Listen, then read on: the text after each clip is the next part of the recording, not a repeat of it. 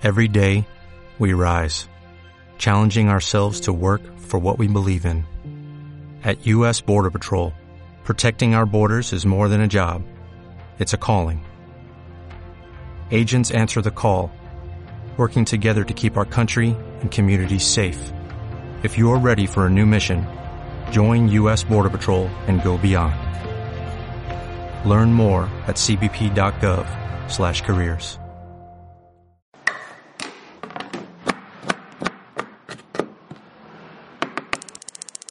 Cocinando las esquinas.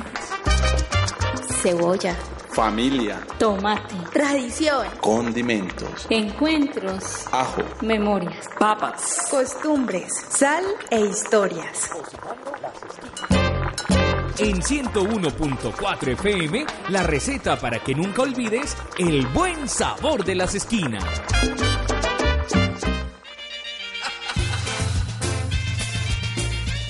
En ocasiones la vida nos lleva a que debemos abandonar nuestros territorios, a que debemos cambiar de horizontes. Sin embargo, esto no es motivo para perder nuestra escultura, menos para olvidarlas. Bienvenidos y bienvenidas a Cocinando las Esquinas. Hoy desde el corregimiento de San Antonio de Prado, sector El Limonar 2. Bueno, hoy vamos a preparar una sopa de queso y vamos a hacer un arroz con cebolla, un arroz encebollado. Para la, sopa de queso necesitamos obviamente la legumbre como es el ajo, la cebolla, tomate, le echamos papa, yuca, pastas y también las, hojitas que, de las que tengo en el patio como es la albahaca, cilantro y el orégano. Ah, y obviamente el queso que no puede faltar. Y las pastas como en este caso vamos a utilizar las conchitas o los caracolitos que también le decimos. Ay, la vija para darle color. Nosotros no utilizamos sino la chote o la vija como la llamamos por el lado del Chocó. Bueno, yo soy Elizabeth Perea Waldo, eh, originaria de Condoto Chocó. Hace más de, de 30 y no sé cuántos años estoy pues por acá, en Antioquia. Me vine con el objetivo de buscar nuevos horizontes, aunque en un tiempo en el Chocó fui violentada, pero es algo que no, no lo introyecté, no lo reconozco, por e, de ende ni siquiera me he registrado como mujer violentada porque es algo que ya borré de mi vida y, y creo que no es relevante para estar como siempre en esa tónica de que fui violentada y que estoy ahí, pues lo superé en el momento y, y bueno. Y acá me he hecho, en un principio vine con la, el objetivo de estudiar y regresarme al Chocó porque no podemos olvidar que siempre hay fuga de cerebro, uno sale y ya no quiere volver, pero pasó que acá encontré como mejores expectativas. En un principio me ingresé a la universidad, primero estuve en la Remington, allí hice un un curso auxiliar contable, aunque lo terminé, nunca hice la práctica porque ahí en ese momento salía embarazada del hijo mayor. Ah, luego me ingresé a la Universidad de Antioquia ahí estudié una carrera, estudié ciencias naturales con énfasis en medio ambiente. Ingresé con el, con el programa de minorías étnicas, aunque en un principio lo que quería era estudiar esto del trabajo social, algo así, socióloga. Pero en la modalidad semipresencial, que era en la que yo podía estudiar, no había esa carrera. Entonces y como la electiva, la, después de la electiva la otra opción era ciencias naturales, entonces esa sí era en semipresencial y por eso la desarrollé. Aunque es curioso porque yo terminé en el 2011 esa carrera, me gradué en el 2011, pero jamás me he desempeñado en esa área porque siempre me ha gustado el trabajo social y siempre he estado trabajando en el campo social. Estuve desde 2012 hasta el 2016 con la Secretaría de las Mujeres en distintos periodos, trabajando en distintos cargos, pero siempre tenían que ver con, la, con los derechos de las mujeres, como era ser editora, ser promotora, gestora de paz, bueno, varios cargos. Y es algo que me apasiona trabajar por la identidad y los derechos de las mujeres. Y además de eso, posteriormente estuve con la Secretaría de, de Cultura también del municipio como promotora acá de, de unos talleres culturales. Ah, para hacer el arroz, simplemente le vamos a hacer un arroz con cebolla y que me recuerda a mi abuela, a mi bisabuela. Yo no conocía a mi abuela, pero sí mi bisabuela. Mi bisabuela eh, hacía un arroz con cebolla espectacular. Yo siempre he tratado como hacer un arroz como el que ella hacía y nunca me ha quedado. Pero yo creo que, por, eh, por ejemplo, en ese tiempo lo hacían con manteca. No, no había tanta cuestión de, de que la salud, que el colesterol, que es que esto hace daño. En ese tiempo no utilizaban el aceite. Sino su manteca, su manteca gravetal. Y ella hacía un arroz con cebolla y eso arroz quedaba tan sabroso. Voladito. Uy, voladito, pero es que sí, me quedaba con un sabor que yo no sé. Nunca he podido como, como encontrárselo a lo que yo hago. Entonces siempre ese arroz me remonta ya a esos tiempos de mi abuela que... Y recuerdo que ella, por ejemplo, mi bisabuela, estoy hablando de mi bisabuela, ella hacía la comida y siempre pues le mandaba a mi mamá. Nosotros, a donde ella comíamos, porque ella primero nos servía, ahora sí le mandaba la comida a mi mamá. Y, pero ella cocina, por ejemplo, ella iba a hacer, si era un sancocho de carne, ella echaba como dos libras y ella apenas para ella, mi abuelito y, pues y nosotros. Y eso era mucha carne en, en los platos. Entonces ya, y queso. Ella todo le echaba el queso. Y ella mandaba esa comida y, y yo me acuerdo que un muchacho endiablado me comía las presas en el camino. A pesar de que ya había comido mi parte, yo, yo me sacaba el queso, la carne por el camino de llegar de mi mamá con lo que ella le mandaba. Entonces siempre me acuerdo de mi abuelita cuando hago este arroz. Yo terminé el, el bachillerato en 1986. En 1987 me vine para acá, para Medellín, porque allá no habían pues alternativas. Eh, mi mamá como madre con jefatura de hogar, madre de cinco hijas, siempre lo trato de darlo en lo que fue el bachillerato, pues porque para ella era muy, muy tedioso porque éramos seis, ella solita, trabajando la minería. Yo lo que pensé, bueno, me, si me voy por allá, yo puedo trabajar, estudiar y, y colaborarle a mis hermanitas, a mi mamá. De hecho, cuando llegué acá, los primeros años siempre trabajé para ellas, para las que quedaron pequeñas en la casa. Eh, yo, por ejemplo, en la jornada escolar les mandaba una caja con, con media, betún, con todo lo que requerían, pues, como para, la, para el estudio, los cuadernos, los lápices, colores. En diciembre trataba de, de, de conseguirle lo que era la ropa, los estrenos, todo eso. Le mandaba a mi mamá por decir alguna caja con comida periódicamente. Dejé que la cultura, las costumbres, mi familia, que me vine sola para acá. Entonces eso es siempre que algo que marca a uno porque llega uno a una cultura diferente, con unas personas diferentes y sobre todo en ese tiempo que sí eh, se sentía la discriminación por el tono de hablar, del hablar y todo. Eh, yo, por ejemplo, cuando estaba en la universidad o cuando estaba estudiando, muy poco hablaba porque me daba pena que me remedaran la forma como yo hablaba por el acento chucuano. Entonces eso es algo que marca una y, hace como que más bien tienda a estar callada.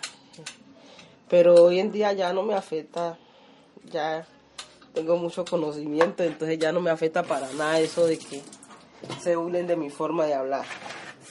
Bueno, yo he tenido pues como la característica de siempre que he sido una persona muy sociable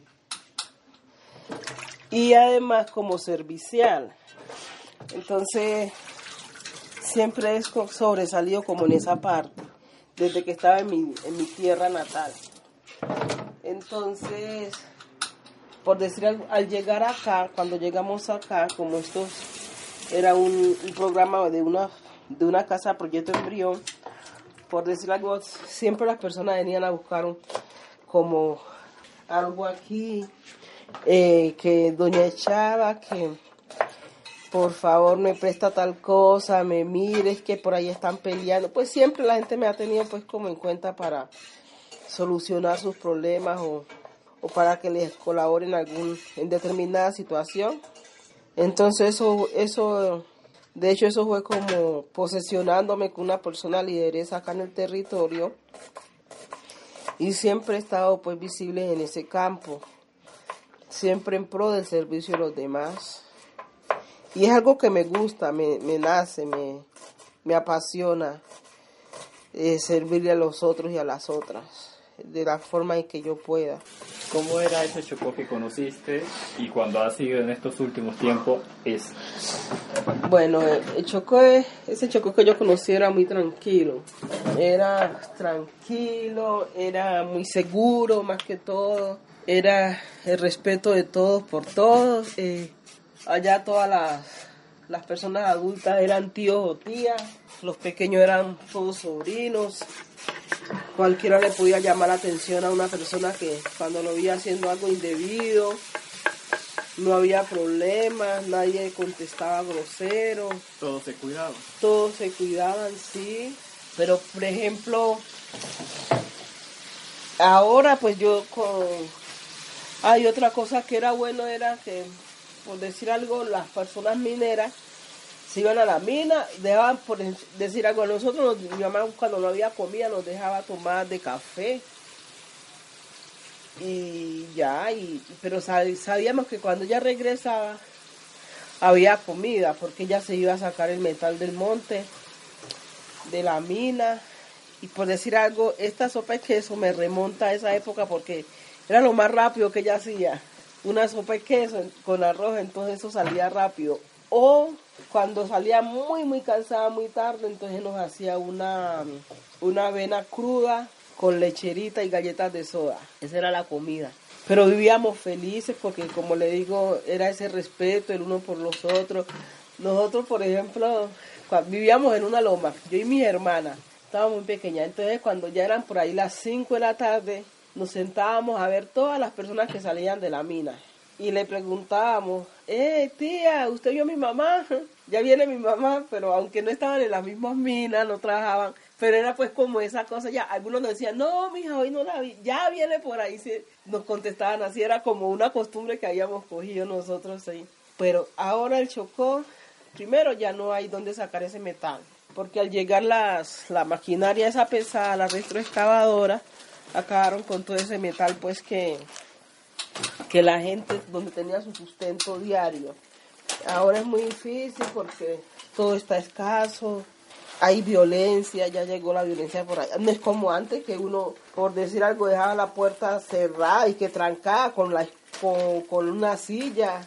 Sí, ahora no se puede hacer eso, ahora porque ya cualquiera te puede robar, te puede dar un mal golpe, ya en las minas no es, pues es muy difícil. Nosotros, por decir algo, caminamos todo el trayecto de la mina hasta la casa por esos montes ah, solas, sin ningún peligro, sin ningún temor a que nos hicieran algo. Ahora ya no se puede hacer eso. Y cuando llegaron las retroexcavadoras llegó mucha gente extraña, algunos se quedaron y bueno, y la violencia es fuerte.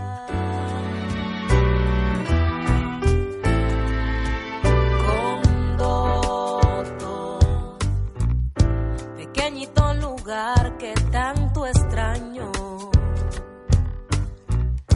que vio crecer mi infancia paso a paso entre tus calles viejas de arenas y barro.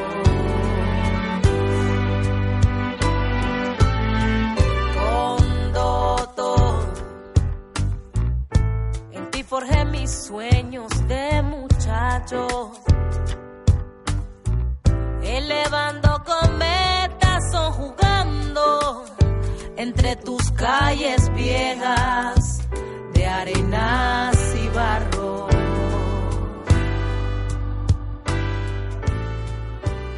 ¿Por qué no me, no me absorbió por decir algo la ciudad? Porque yo tenía bien claro que, que yo venía aquí a buscar otras expectativas de vida y que para eso tenía que estudiar porque no podemos olvidar que es que el estudio es el que nos da la libertad.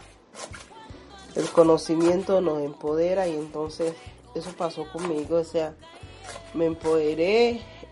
No, puedo negar que el trabajo con, con el municipio de Medellín me, me, me abrió pues como esa- ese, ese campo, esa expectativa de, del conocimiento de los derechos de las mujeres y que hay que trabajar porque las mujeres conozcan que tengan unos, que tienen unos derechos y que se puedan empoderar.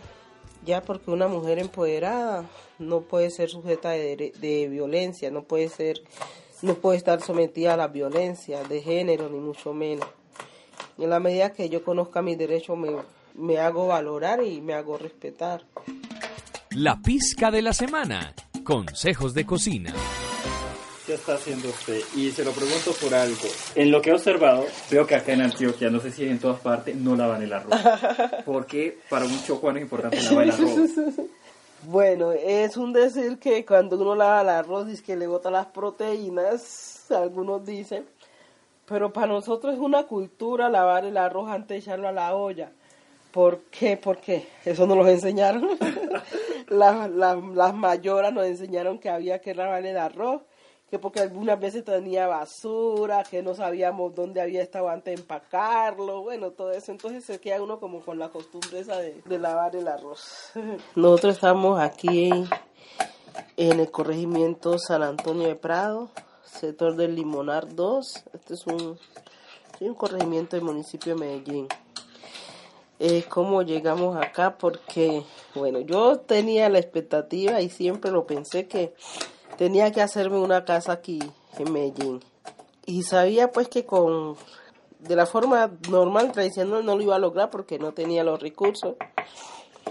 Entonces, en Moravia, yo vivía en el sector de Moravia, estaban, hicieron una invasión por donde, por donde le decían eso de la curva del diablo, que era un, un botadero de muertos.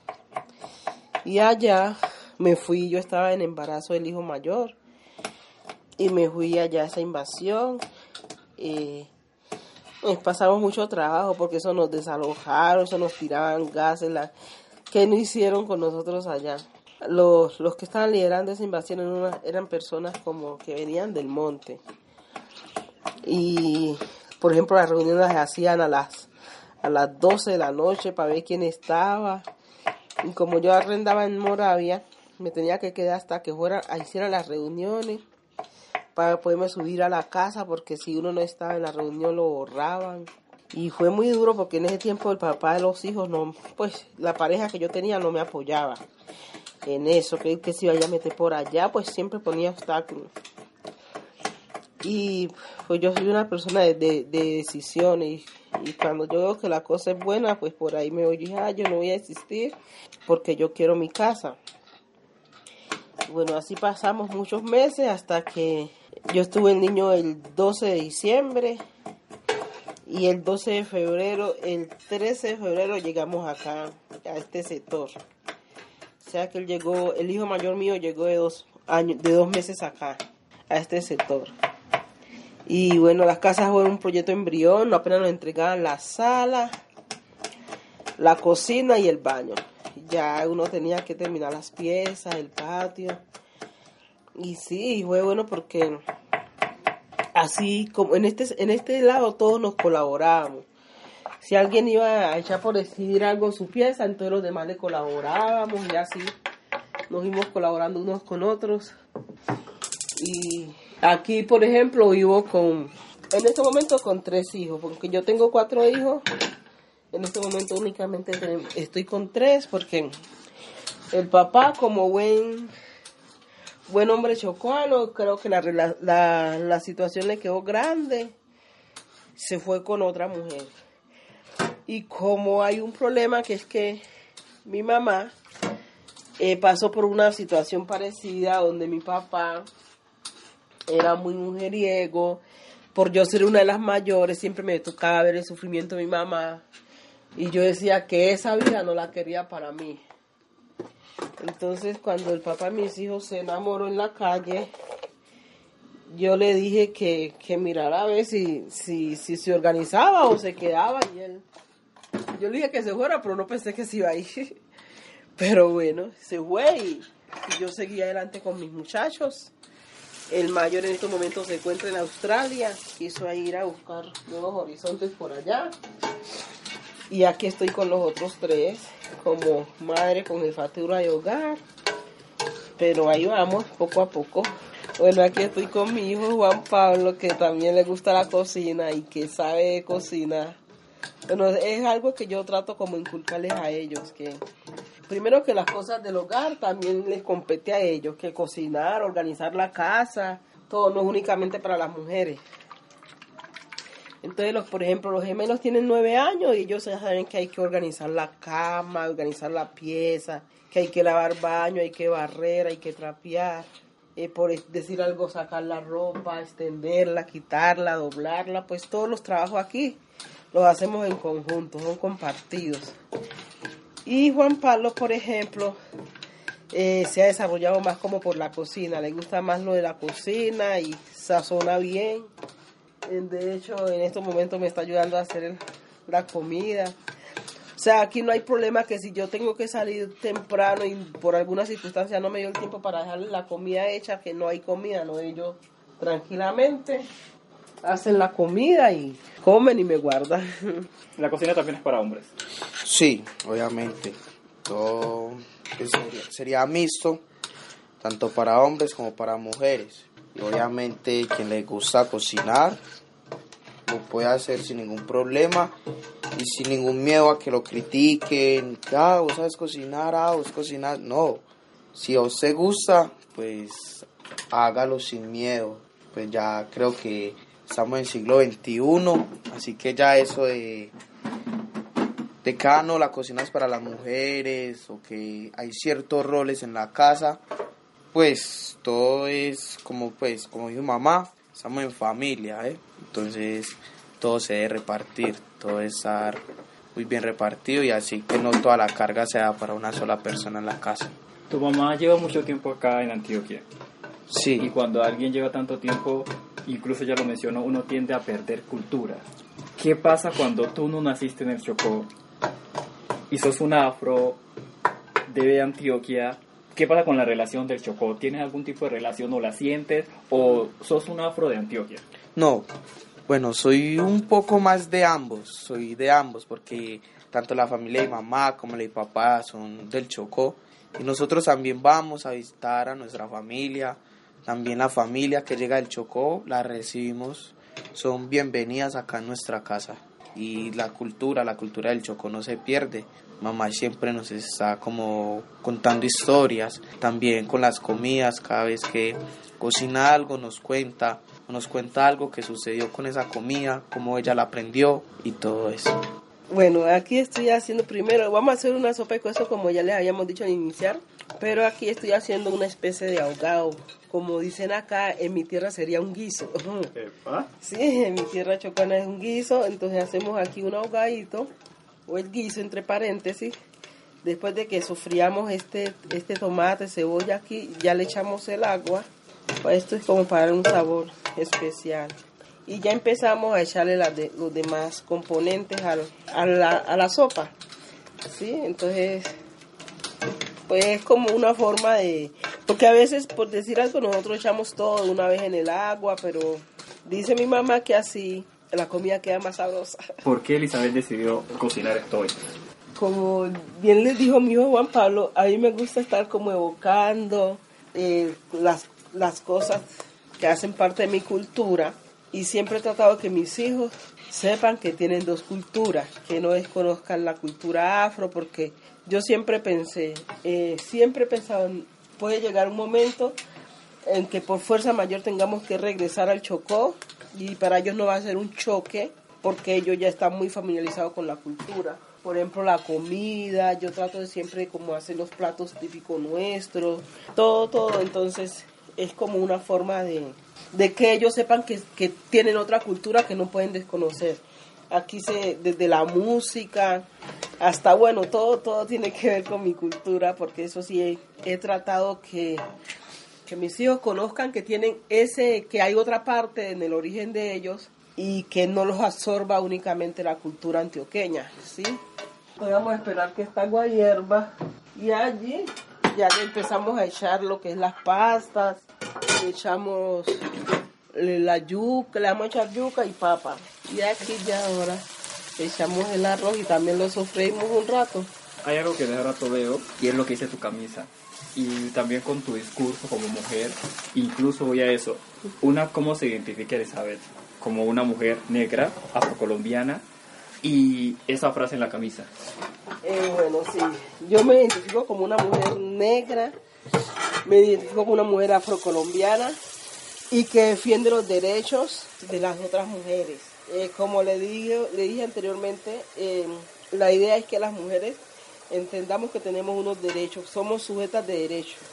Y en la medida que las mujeres entendamos eso, no nos vamos a dejar violentar absolutamente por nadie. Hay un problema que las mujeres a veces se dejan violentar fácilmente porque por lo que sea ellas creen que no son capaces, que el hombre que el hombre tiene derecho sobre ellas y que por decir algo en el caso mío, yo era cuatro niños, los gemelos apenas tenían tres años. Y, y cuando el papá de ellos empezó con sus, sus desmanes en la calle, yo dije, no, yo eso no lo acepto. Porque como le estaba explicando, mi, mi mamá pasó por eso mucho tiempo. Y es muy duro porque a mí me tocó sufrir, igual con mi mamá, porque mi papá, como buen chocano, chocuano, tenía tres y cuatro mujeres de turno en el momento, ¿sí? Entonces eso es algo que afecta a una. Y dije, no, no, no.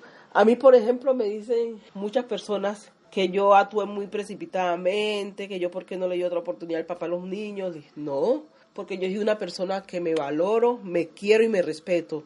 Y si así como yo puedo guardarle fidelidad a él, también él tenía que haberme la guardado a mí y, y no lo hizo. Entonces, por decir algo, yo nunca le iría a pelear a la señora con quien está, ¿no? Porque es que ella no me faltó a mí, me faltó fue él, porque yo no tenía compromiso con ella y no con él. Lo de la frase derecho a una vida libre de violencia, sí, porque nosotras estamos, somos sujetas de derecho, lo reitero, y tenemos derecho a vivir sin violencia. Es que nadie ha dicho que nosotros somos propiedad de los hombres, que siempre nos tienen que estar violentando. No, entonces es eso. Bueno, ya le echamos la pasta, le echamos hacia el cálculo. y la dejamos ya que se, que se cocine. Yo creo que ahí está bien para que no nos quede tampoco tan, tan espeso. Entonces ya luego de que cocine la pasta le echamos el queso. Le volvemos a tomar el punto de la sal porque a veces el queso es muy salado. Entonces si se le echamos la sal antes lo podemos salar. Y ya. Eso es. Para mí cocinar significa amor, entrega. Eh, no podemos olvidar que, o sea, desde la época de nuestras mayoras, la cocina era ese sitio de, encuentro, de esparcimiento, de, de tejer ideas, porque como a las mujeres sí les permitían reunirse entre sí para compartir sus saberes de la cocina, entonces no podemos olvidar que de allí ellas iban como tejiendo, como creando las ideas de libertad ya que los hombres no les permitían estar reunidos, precisamente por eso. Entonces, sí, la cocina, en la cocina se tejen ideas, se realizan sueños, se, con, se cuentan anécdotas. Me parece agradable cocinar. Entonces aquí ya le estamos echando el queso, también le eché las, las hierbitas y albahaca, cilantro. Sí, es que le echamos unos tronquitos y esto lo desborinamos así para que le dé más sabor. Entonces ya le estamos echando el toque final, por decirlo así, esa la clave chocuana. Sí, sí, sí, sí, el toque chocuano es ya el queso, ya lo echamos, como ya está todo cocido, le echamos el queso y dejamos que hierva, que y le dé su sabor, suelte su sabor y ya. Eso fue todo por hoy en Cocinando las Esquinas. En la 101.4 FM, La Esquina Radio, una emisora comunitaria de la ciudad de Medellín, desde el corregimiento de San Antonio de Prado, el sector es Limonar. Elizabeth nos recibió con las manos abiertas, con una cocina lista y una familia presta para narrarse, para contarnos quiénes son, qué significa para ella dejar su tierra, aprender a combinar para sus hijos la cultura chocuana y la antioqueña, enseñarles a amar lo que ella es, lo que ella representa, que de una u otra manera también lo hacen sus hijos. Nos vemos en una próxima y recuerden que nos pueden escribir por el 305-305-1745 aquí en la esquina radio.